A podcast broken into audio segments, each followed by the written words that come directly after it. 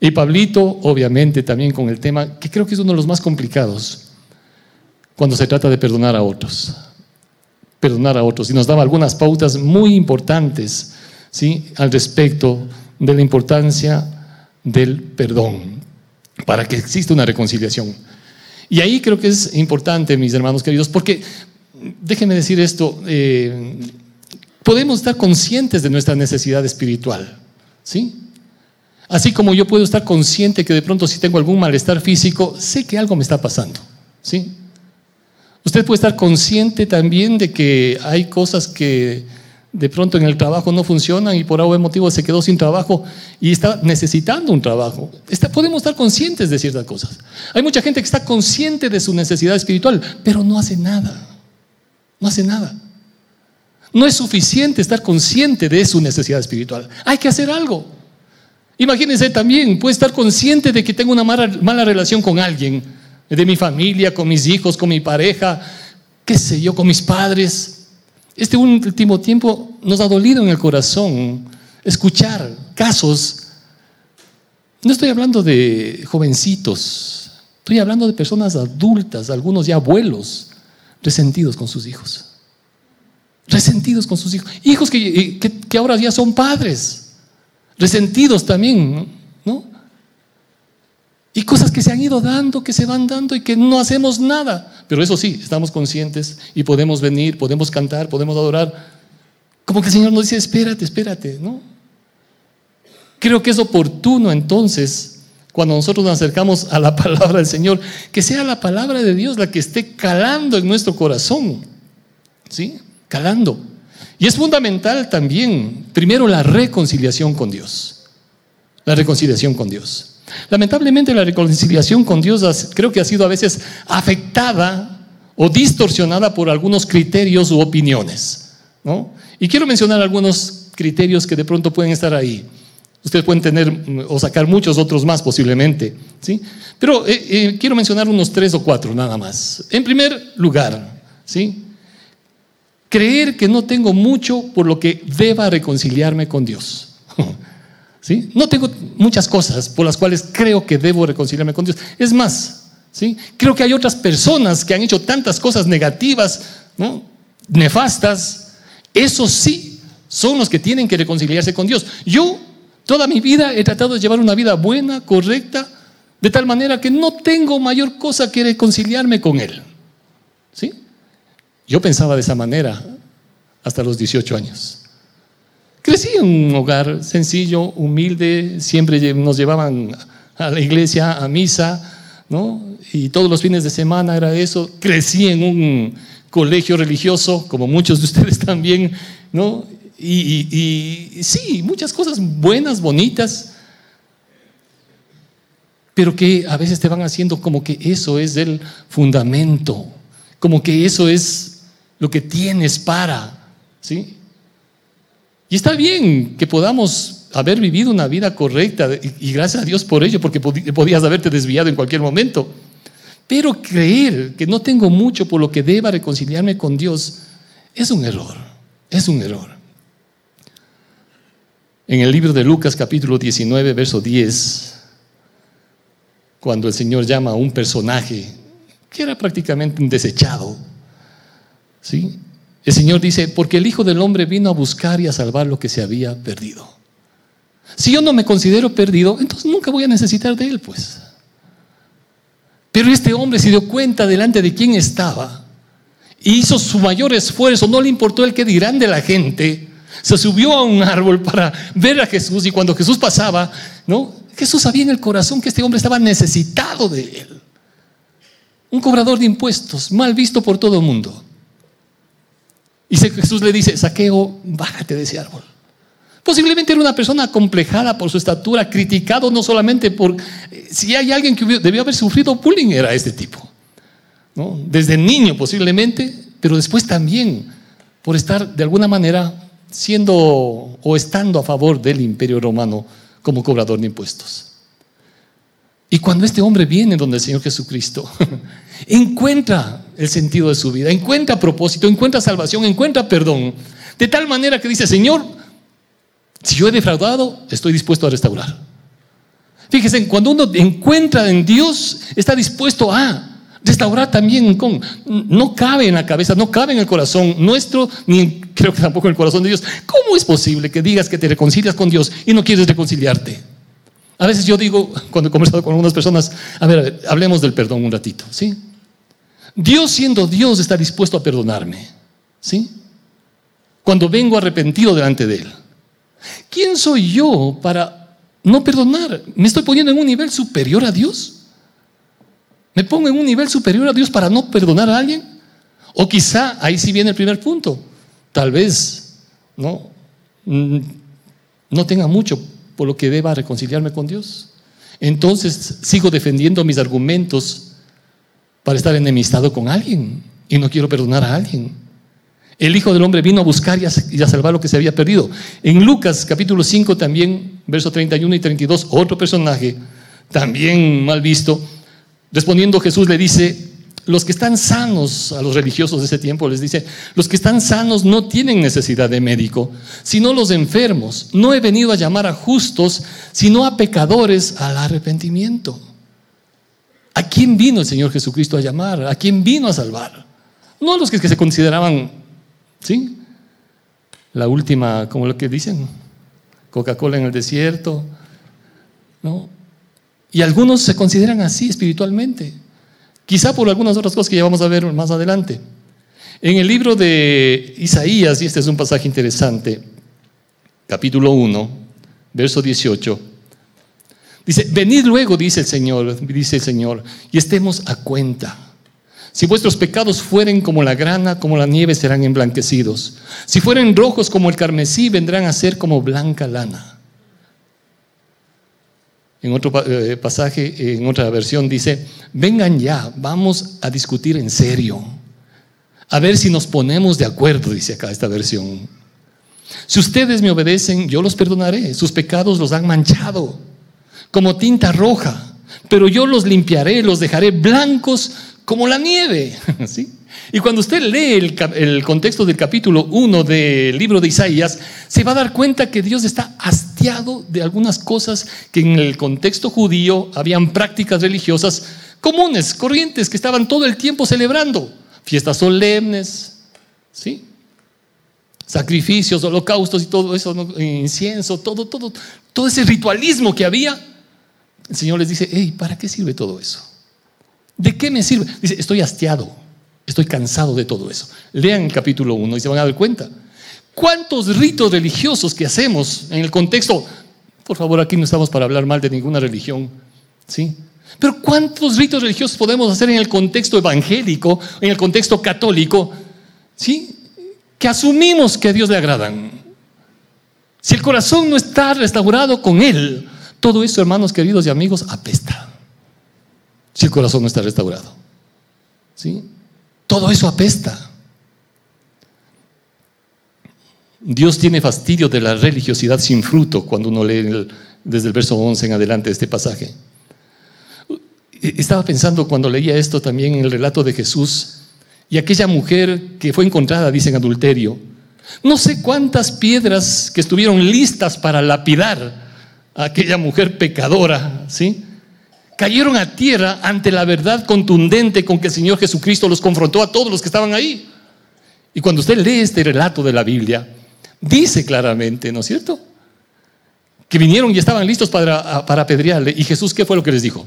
El que esté sin pecado, comience, comience, comience a apedrearle. ¿Sí? Y ahí mismo va a leer usted en la Biblia, dice, y cada uno, desde el más viejo hasta el más joven, acusado por su conciencia, soltaron las piedras y se retiraron. ¿Sí?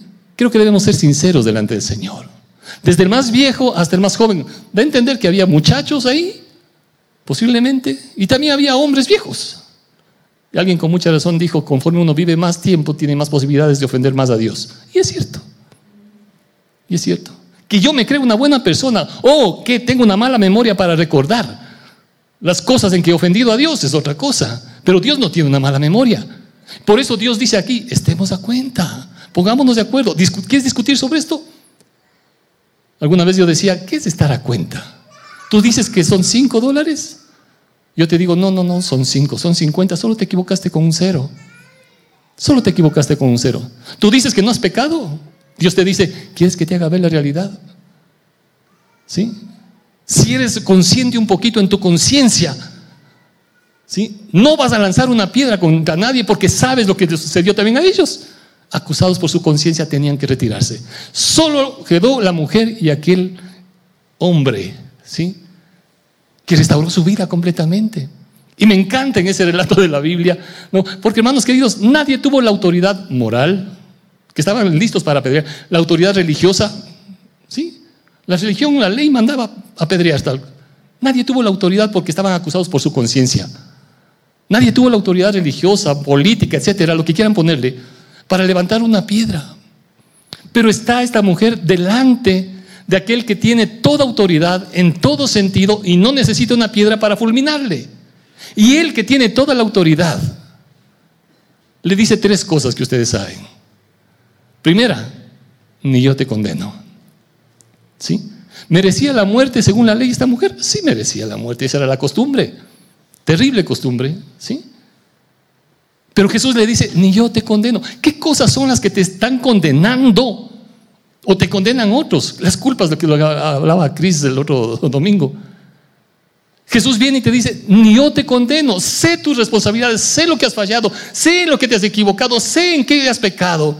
Pero cuando hay un corazón arrepentido, yo estoy dispuesto a perdonarte. Si tus pecados fueran así de rojos, ¿sí? han manchado tu corazón, tu alma, yo voy a hacerlos como la nieve, completamente limpios, blanco. Esa es la manera como Dios obra.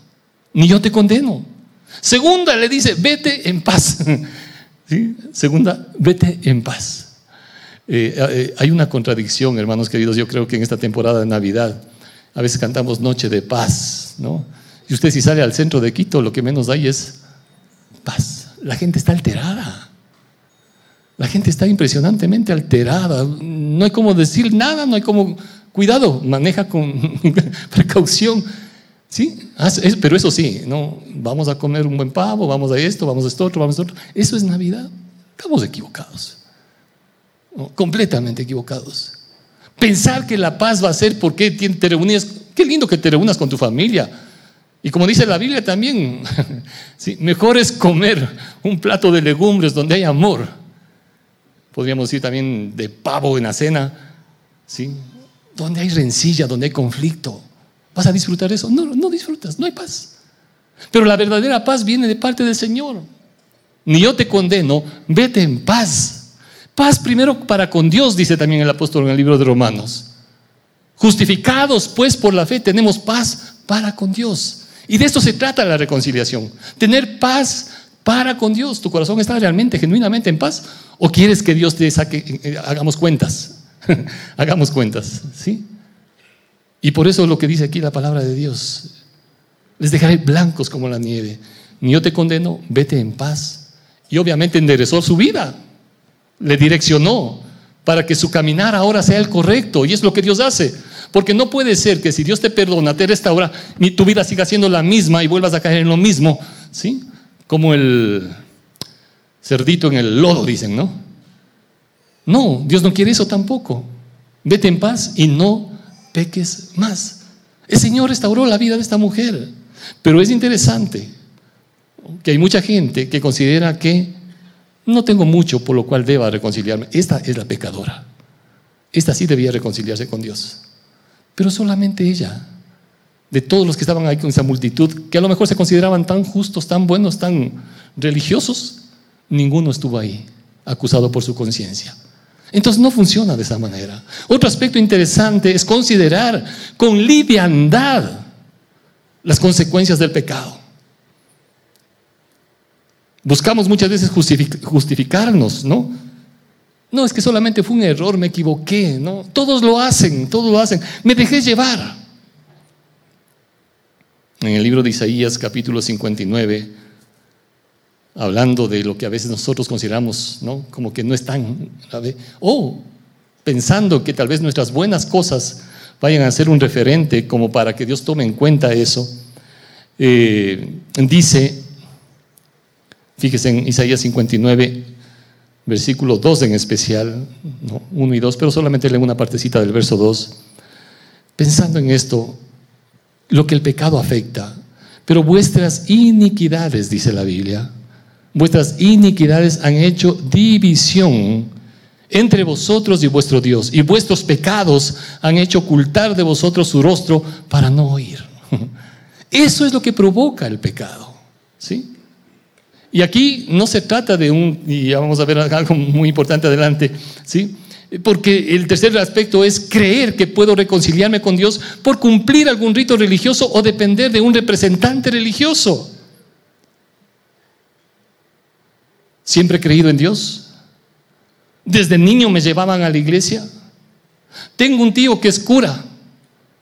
Tengo un tío que es pastor. Tengo un, yo no sé, tu prima que es monja. ¿Crees que por eso vas a encontrar reconciliación con Dios?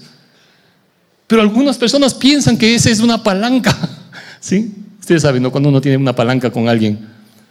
¿Sí? Ah, entonces, ahí sí, me va a dejar entrar. Voy a conseguir el turno más fácilmente. Eso podrá funcionar en este, en este mundo corrupto, dañado. Pero en el reino de Dios no funcionan así las cosas. No es porque tengas a alguien religioso o cumplas un rito religioso, no estamos hablando mal de los ritos religiosos. Hay, eh, decíamos recientemente, hay tradiciones que son buenas, bonitas, como las que hemos estado celebrando durante todo este tiempo, a las seis de la mañana, con el pastor Dani y el equipo. Ha sido lindo todo ese estudio en la mañana, ¿no? Les animamos, de aquí arrancamos la segunda semana de enero, ¿no? Sí, pero ha sido un tiempo lindo, es una tradición.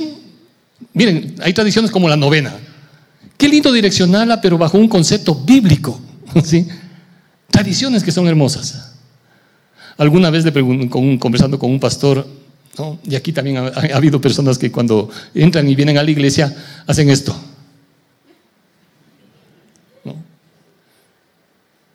Primero respetamos. ¿Sí? Primero respetamos. ¿Sí? Otras veces también cuando un hijo le dice al padre, ¿no? La bendición, papito. ¿Qué es lo que hacen a veces los papitos, en el contexto religioso que tenemos? Dios te bendiga. ¿Sí? ¿Está mal eso? No, no. Qué lindo poder decir Dios, la bendición de Dios Padre, ¿sí? Dios Hijo que se encarnó, el Espíritu Santo te acompañe y te bendiga. Hay cositas pequeñas que a veces nos hemos cerrado las hemos que digo, puesto en un nivel que no corresponde. Pero hay otro tipo de tradiciones que sí te pueden afectar y te pueden alejar inclusive de Dios. Por eso el Señor Jesucristo les dijo a los religiosos también en ese tiempo, por vuestras tradiciones invalidáis la ley de Dios. ¿Qué es lo que debe prevalecer? ¿Lo que Dios dice o lo que la tradición dice? Entonces ahí solamente es una cuestión de considera eso. No te estamos diciendo que por favor nos creas a nosotros, no. Pero si hay tradiciones que se han venido repitiendo y repitiendo y repitiendo y que a lo mejor no se ajustan a lo que Él dice en su palabra, a lo mejor va a ser como Él les dijo en ese tiempo. Ey, cuidado, porque a lo mejor con las tradiciones están invalidando lo que Dios dice. Y por eso es bueno todo filtrarlo a la luz de la palabra de Dios. ¿Sí? Entonces, creer que puedo reconciliarme con Dios por cumplir algún rito religioso o depender de un representante religioso no funciona así. En el libro de Hechos, capítulo 4, verso 12, es un pasaje que uno debería tenerlo y quizá para algunas personas que nos acompañan esta mañana les animamos para que consideren este importante texto de la Biblia, algo que debe estar siempre subrayado y memorizado. Hechos capítulo 4, verso 12. Recordemos, del libro de Hechos, la historia de la iglesia, ¿sí? cuando comiencen sus orígenes. Y acá los apóstoles, ¿no? Eh, predicando la palabra de Dios, proclaman una verdad importante y dicen, y en ningún otro hay salvación porque no hay otro nombre bajo el cielo dado a los hombres en que podamos ser salvos. No hay otro nombre. No hay otro nombre bajo el cielo dado a los hombres en que podamos ser salvos. No importa que tengas un tío, una abuelita, lo que sea. Respetamos a todas las personas, respetamos toda religión, pero no hay otro nombre. No por esa persona te vas a, vas a encontrar la salvación. Gracias a Dios por esa persona, gracias a Dios porque esa persona cree en Dios, gracias a, Dios porque a lo mejor esa persona también hace buenas obras y está haciendo lo mejor para agradar a Dios. Gloria a Dios por todo eso. Gloria a Dios por todo eso. Pero si pretendes que a través de esa persona o por los méritos de esa persona vas a encontrar tú la salvación, estamos confundidos. Completamente confundidos. Porque no hay otro nombre, no hay otro nombre bajo el cielo. Y póngale el nombre que quiera. Póngale el nombre que quiera. ¿Sí? Miren, ¿Suena duro esto? A lo mejor sí. Mis padres murieron, ¿sí? Sé que ellos ya están en la presencia del Señor porque pusieron su fe en el Señor Jesucristo. Pero ellos no pueden hacer nada ya por mí. No pueden hacer nada por mí. Ellos decidieron aquí en vida, ¿sí? Reconocerle a Jesús como su Señor, su Salvador. Hay muchas personas que están poniendo su expectativa en que quizás la abuelita o el, abuelito, el tío, la prima, la mamita, que gracias a Dios por el ejemplo que nos dieron, el amor que nos dieron. Gloria a Dios por eso. Pero no pretendamos que esas personas van a hacer algo para que allá en el cielo va a estar, va a estar eh, mi abuelito codeándose con, ¿con quién? No. No se trata de eso. Se trata de la obra de Cristo. No hay otro nombre bajo el cielo. Puede ser abuelito, abuelita, puede ser pastor, monja, cura, sacerdote, papa. No hay otro nombre. ¿Sí? En que podamos ser salvos. En cuarto lugar, pensar que somos dignos del perdón por mis propios méritos. Y gracias a Dios por aquellas personas, y en esta temporada se evidencia muchísimo, hay mucha gente muy altruista, muy generosa, y gloria a Dios por eso. Qué bueno, empresas que en estas temporadas pues vayan lleven, compartan. Qué lindo. Gracias a Dios por eso. Pero pretender que por eso merecemos algún escalón o estamos haciendo un, escaloncito más para merecer el perdón, la gracia, la reconciliación con Dios, estamos equivocados. Efesios 2.8.9, 9, un pasaje muy conocido también. Porque por gracia sois salvos por medio de la fe. Y esto no de vosotros, pues es un don de Dios, dice. No por obras para que nadie se gloríe, no por obras. Imagínense lo que sería que nos presentemos delante de Dios y tú hayas sido gerente de una enorme empresa y que toda tu vida se caracterizó por qué, no solo en temporada navideña, ¿sí? Pero había mucha generosidad y dabas a los pobres, ibas a hacer la obra social, qué sé yo, cuánta cosa más. Pretender que por esa obra ¿Sí? Vas a poder reconciliarte con Dios. Dios te dice, no es por obras, para que ni tú, ni tu empresa, ni nadie se gloríen. Somos, dice acá, no por obras para que nadie se gloríe, porque somos hechura suya, creados en Cristo Jesús para buenas obras. Las obras tienen lugar, pero son consecuencia. ¿sí? No los méritos para alcanzar, son la consecuencia de lo que Él ha hecho en mí, lo que me lleva y nos debe llevar a todos a seguir haciendo buenas obras. No para pretender alcanzar el cielo o merecer el cielo, merecer, el favor de Dios. Las obras no son para eso. Más bien son en gratitud por lo que Él ya ha hecho por mí cuando entiendo lo que es la gracia, el perdón, la misericordia de Dios en mi vida.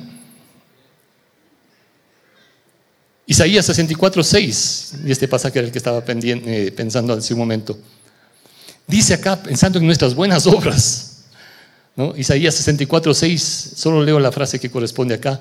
Y todas nuestras justicias son, dice, como trapo de inmundicia. Aquellas cosas que yo considero dignas de mérito, la Biblia lo dice acá. No se trata solamente así. En otra versión dice, nuestras mejores obras son como un trapo sucio. Hemos caído como hojas secas y nuestros pecados nos arrastran como el viento. Y es que si mi corazón no está arrepentido delante de Dios, todo lo que yo pretenda hacer para merecer la gracia de Dios, termina siendo esto, trapo sucio, trapo sucio. Me encanta como dice la traducción, nueva traducción viviente, dice, estamos todos infectados por el pecado y somos impuros. Cuando mostramos nuestros actos de justicia, no son más que trapos sucios. Como las hojas del otoño nos marchitamos y caemos y nuestros pecados nos arrastran como el viento. Eso es lo que la Biblia menciona.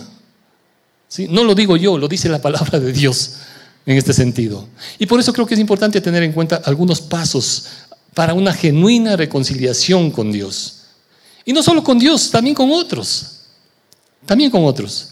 Porque, eh, eh, hermanos queridos, cuando uno piensa, si estás, yo no sé cómo está tu relación con otros, hemos estado hablando sobre este tema todo este mes, reconciliarnos con uno mismo, con los demás.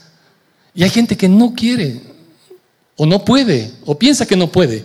Pero cuando entiendes lo que es la gracia de Dios y le dejas en las manos de Dios, el domingo anterior hubo un ejercicio muy lindo dentro de la dinámica que se tuvo acá, de poner esos papelitos, ustedes recuerdan, ¿no? Ahí en, en la cruz, como un acto simbólico.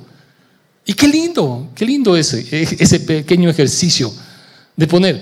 Pero no pienses que por poner un papel, sí, aunque hayas tenido un lindo corazón y dispuesto a poner el papel en, esa cruz acá, ¿sí? ya la cosa se solucionó. Por eso dice la palabra de Dios, hey, si tienes algo con tu hermano, ¿sí? o tu hermano tiene algo contra ti, ¿sí? tienes tu ofrenda y quieres dar tu ofrenda a Dios, le va a decir, deja la ofrenda un ratito ahí esperando Primero reconcíliate y luego ven y ofrece. ¿Sí? Y creo que de eso se trata. Cuando uno está reconciliado con Dios, puede reconciliarse también con los demás. La pregunta es, ¿qué te impide reconciliarte? Pastor Dani nos decía, estamos con un tema a la yugular, decía el, el primer domingo. Y es que sí, porque no es fácil, decía, es antinatural perdonar. No está en nosotros, lo que uno quiere es venganza, venganza. Y cuando uno conversa con las personas que se han sentido heridas, lastimadas, y, estamos en un proceso de trabajar en el perdón, llega un momento en que a veces decimos, ¿cuánto es suficiente que le cobres por lo que te ha hecho? ¿Cuánto es suficiente? ¿Sí? Porque claro, te hirió, te lastimó, te ofendió, te dolió. Y sí, todo esto tienes que entregarlo en las manos de Dios. Todo eso tienes que entregarlo en las manos de Dios. Si no, te va a seguir arrastrando y te va a seguir hundiendo. Pero el perdón entrega todo eso en las manos de Dios, porque si no, vas a estar siempre pensando en la manera de cobrarle. Pero ¿cuánto es suficiente? ¿Cuánto? ¿Y hasta, ¿Y hasta cuándo? ¿Sí? Y hay mucha gente que se ha querido dar una oportunidad para restaurar, pero por esto, de no saber lo que es y entender el perdón, vuelve a salir lo mismo, vuelve a salir lo mismo, ¿sí? Vuelve a salir lo mismo. Y no hay perdón, y no hay perdón. Por eso para perdonar se necesita una persona. Aquel que está dispuesto a creerle a Dios, entregarle en las manos de Dios. La otra persona puede ser que no quiera, pero yo ya cumplí. La Biblia dice, en lo que dependa de vosotros, estad en paz. Hay cosas que dependen de ti y hay otras cosas que no dependen de ti. Lo que depende de ti a lo mejor es buscar, primero poner en oración en la vida de esa persona, tu, tu, tu corazón para buscar el momento, lo que decía el pastor Pablito, el tiempo más adecuado la mejor forma de acercarte, tal vez no sea personalmente. ¿Sí? Hay maneras, hay maneras. La cuestión es que no, no debemos cerrarnos para reconciliarnos. Cuando conocí al Señor Jesucristo y Dios me hizo caer en cuenta, 18, 19 años, de esta realidad del pecado en mi corazón. Como les digo, me consideraba una buena persona. ¿Sí? siempre eh, hasta con, un poco de, humor. Recuerdo la primera vez que me invitaron a un sitio donde se hablaba de la palabra de Dios, fuimos con mi hermano, ¿sí? Porque estábamos interesados en las dos vecinas. ¿no? Y como las vecinas nos invitaron con, la mamá de ellas, ¿sí?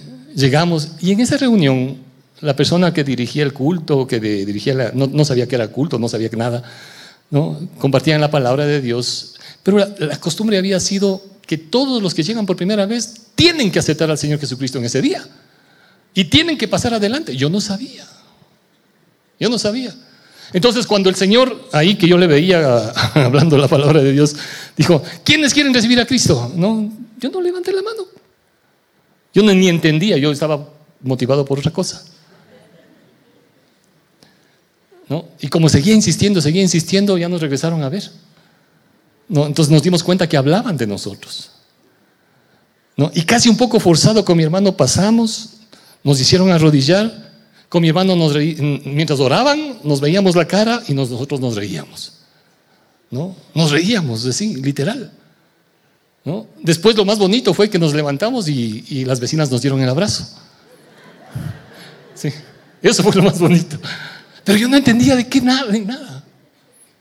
Después de un amigo, pasó un, par de años y un amigo me invitó a otra reunión. Y la persona que proclamó ahí el mensaje habló de el leproso. ¿Sí? La lepra le había apartado de sus familiares, de sus seres más queridos.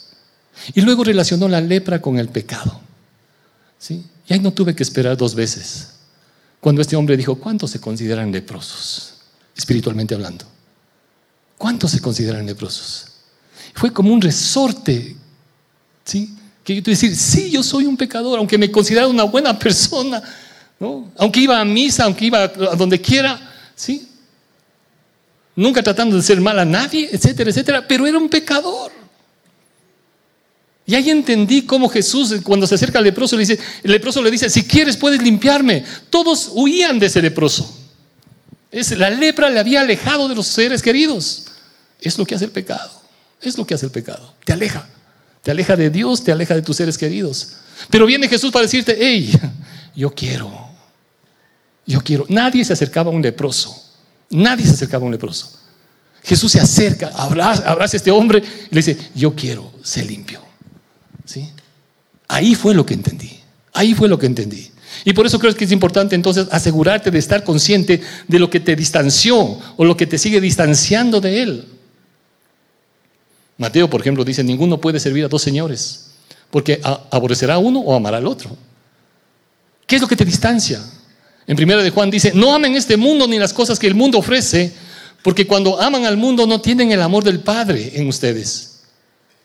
Porque el mundo solo ofrece un intenso deseo por el placer físico, un deseo insaciable por todo lo que vemos y el orgullo de nuestros logros y posesiones. Nada de eso proviene del Padre, sino que viene del mundo. Esas cosas son las que me están alejando de Dios.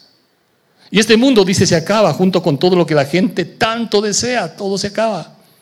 Pero el que hace, en otra versión dice, la voluntad de Dios, o el que hace lo que a Dios le agrada, vivirá para siempre. ¿Qué es lo que te está alejando? ¿Qué es lo que te ha distanciado de Dios? Reconocer, en segundo también, reconocer que solo hay una forma de estar reconciliados con Dios y es por medio de Jesucristo. Solamente por medio de Él. Por eso dice acá en este pasaje que leímos al inicio, 2 de Corintios 5, 17, y quiero ir terminando, 2 de Corintios 5, 17, de modo que si alguno está en Cristo, nueva criatura es. Nueva criatura es.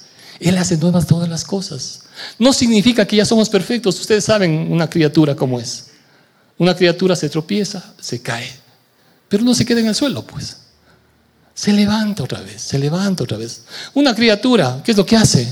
Se ensucia. Hay que limpiarle. Hay que limpiarle. ¿Sí? Y así también es en nuestras vidas. Pero soy una nueva criatura ya en Cristo y voy creciendo y voy madurando, pero no me aparto de Él. Valorar también el alcance de esa reconciliación que Cristo nos otorga. Aquí en este pasaje que leímos dice, no tomándoles en cuenta su pecado. ¿Se imagina lo que Dios hace en Cristo Jesús? No te toma en cuenta. Nosotros sí tomamos en cuenta lo que esta persona me hizo, lo que esta persona me hirió, me lastimó, me defraudó, me engañó. ¿Sí? ¿Qué ganas tú con no perdonar? ¿Y qué gana esa otra persona? Y en el fondo, ¿por qué no, por qué no estoy dispuesto a perdonar? ¿Sí? A veces me aferro hasta cobrarle, de alguna manera. Y ojalá le parta un rayo, ojalá le atropelle un tren, qué sé yo. ¿Sí? sí, a lo mejor eso quisiéramos. Pero eso solamente te, tiene, te tiene esclavizado. Cuando dice acá, no tomándoles en cuenta su pecado, Él pasa por alto la ofensa. Y no es que a Dios le da igual, no. Todo pecado atenta contra Él y su justicia y trae consecuencias. ¿Sí? La Biblia nos dice, y en el libro de Colosenses, que estamos, está, estándonos vosotros muertos en pecados, en delitos, ¿sí? Dice, nos perdonó todos los pecados. Y luego dice una frase interesante, media curiosa, anulando, Colosenses 2.13, anulando el acta de los decretos que había contra nosotros, que nos era contraria, quitándola en medio y clavándola en la cruz, y despojando a los principados y a las potestades, los exhibió públicamente triunfando sobre ellos en la cruz. Y es un pasaje tremendo. ¿Sí? Acá hay un grupo de hermanos eh, con quienes se toma decisiones, el equipo de diáconos, y en cada reunión se levanta un acta. ¿Sí? Un acta. Y nuestra querida hermana Lupita es nuestra secretaria Ella toma nota de todas las cosas y las decisiones que se toman. Y ahí consta todas las cosas que se han tratado y las decisiones. ¿sí? Aquí dice, anulando el acta de los decretos que había contra nosotros. El veredicto por el pecado es culpable. Tú y yo somos culpables. ¿Sí? Tú puedes decir, no, es que no sé. Dios dice, déjame sacar el acta. ¿Sí? Esta es la historia de tu vida. Esta es la historia de tu vida. ¿Sí? Tal fecha, tal cosa, tal hora, con esta persona. ¿Qué sé yo? ¿Qué sé yo? Y eso utiliza el maligno para acusarnos, para hacernos sentir miserables. Y se, va, se, vale de nuestra conciencia para hacernos sentir frustrados. No, no tengo perdón de Dios, no tengo perdón de Dios. Yo no sé qué es lo que hayas hecho. Pero no hay pecado que Dios no pueda y no quiera perdonar. ¿Sí? Cuando hay un corazón quebrantado delante del Señor. Por eso dice, esa acta tomó ese decreto que estaba ahí que nos hacía culpables, dice, tomó esa acta de los decretos que había contra nosotros, que nos era contraria, quitándola de en medio y clavándola en la cruz. ¿Te imaginas? Un acta. Dice, sí, aquí está Jorge.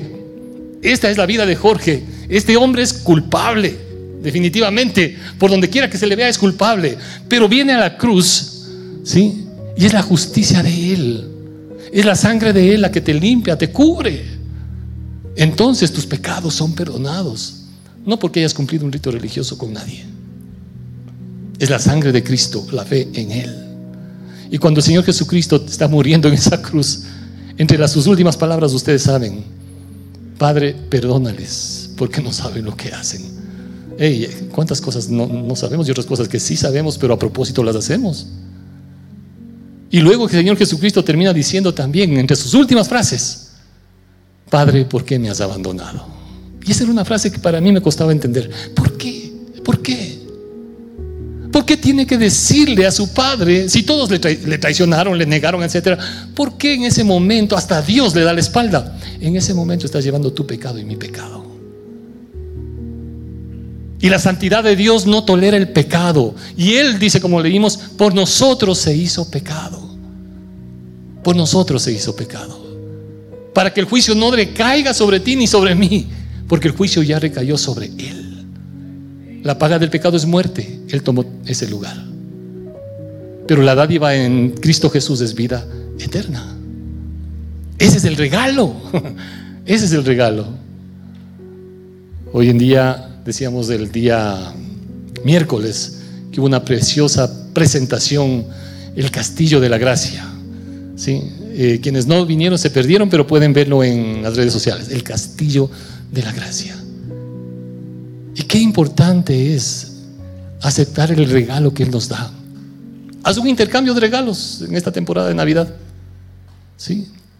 Entrega tu corazón roto, hecho pedazos, y encuentra en Cristo la gracia salvadora. Encuentra en Él la gracia salvadora. Tal vez Dios te está haciendo notar que hay cosas en las cuales tú confías, para pretender reconciliarte con Él, pero ninguna funciona. ¿Sí? Ninguna funciona. El pecado trae consecuencias y la más terrible de las consecuencias de la separación con Dios, aquí en esta vida y peor, por la eternidad. Y por eso acá en este pasaje que leímos en Corintios, el clamor de Pablo, el, del apóstol Pablo, permítanme con esta, eh, este pasaje del verso 21, si no me equivoco, segunda de Corintios 5, 20. Así que somos embajadores en nombre de Cristo, como si Dios rogase por medio de nosotros, como si Dios rogase por medio de nosotros. Dice, os rogamos, hermanos queridos y amigos, os rogamos en nombre de Cristo, os rogamos en nombre de Cristo, reconcíliate con Dios. Es un ruego, es una súplica. No arriesgues tu vida aquí, pero tampoco arriesgues tu vida por la eternidad. Yo no sé qué es lo que te hiere, te lastima, te aparta, te aleja. Yo no sé. Pero hay alguien que entiende tu dolor. Y que esos brazos que se extendieron en esa cruz son los mismos brazos que en esta mañana te quieren abrazar para que descanses en Él. Descansas en Él. Y Él restaure completamente. No se trata de un rito religioso que debas cumplir, sino apropiarte por la fe de lo que Él ya hizo por ti. Y ahora quiere hacerte un instrumento de reconciliación. ¿Sí? No solamente te reconcilias con Él, te hace un instrumento de reconciliación. Amén. Vamos a orar un ratico. Señor y Dios eterno, queremos reconocer, y aun cuando no alcanzamos a entender tantas cosas, Señor, pensando en la magnitud de tu gracia, de tu amor, de tu perdón, de tu misericordia. Pero permítenos tomar un paso de fe para decir, Señor, sí, yo reconozco. Tal vez me he considerado una súper buena persona y gracias a Dios porque así lo eres. Pero eso no te alcanza. No te alcanza. Y todo lo bueno, de buena persona que eras, pueda ser tú, que pueda ser yo, que podamos ser todos juntos, no es nada comparado a la persona de Cristo. Por nosotros se hizo pecado, por ti y por mí, para reconciliarnos con Dios, para que en Él tengamos paz, perdón, salvación, propósito en esta vida y seamos instrumentos de Dios en las manos de Él para ser también de bendición para otros y reconciliarse con Dios. En esta mañana yo no sé si ya te has reconciliado con Dios o no, pero no cierres tu corazón a esa posibilidad. No se trata de que vengas a esta iglesia. Se trata de que te reconcilies con Él. No se trata de cambiarse de religión. Se, se trata de restaurar la relación con Él. Si tú sabes en tu corazón que necesitas reconciliarte con Él, dile en tus propias palabras, Señor, reconozco que te necesito. Sabes mi vida. Estás dispuesto a perdonarme confieso, me arrepiento y te abro mi corazón. Te abro mi corazón como mi Señor, mi Señor, de aquí en adelante. Tú eres el dueño de mi vida. Tú eres el dueño. Gracias porque me permites reconciliarme contigo. Y esa reconciliación contigo me permite también reconciliarme con los demás. Pongo en tus manos aquellas cosas y personas, Señor, que han sucedido en mi vida que también han llevado a que yo me aleje de alguien. En tu gracia, en tu amor, en tu perdón, tú me vas a guiar a reconciliarme conforme tu propósito. En el nombre de Cristo Jesús. Amén. Amén. Que el Señor les bendiga a todos una linda y bendecida Navidad.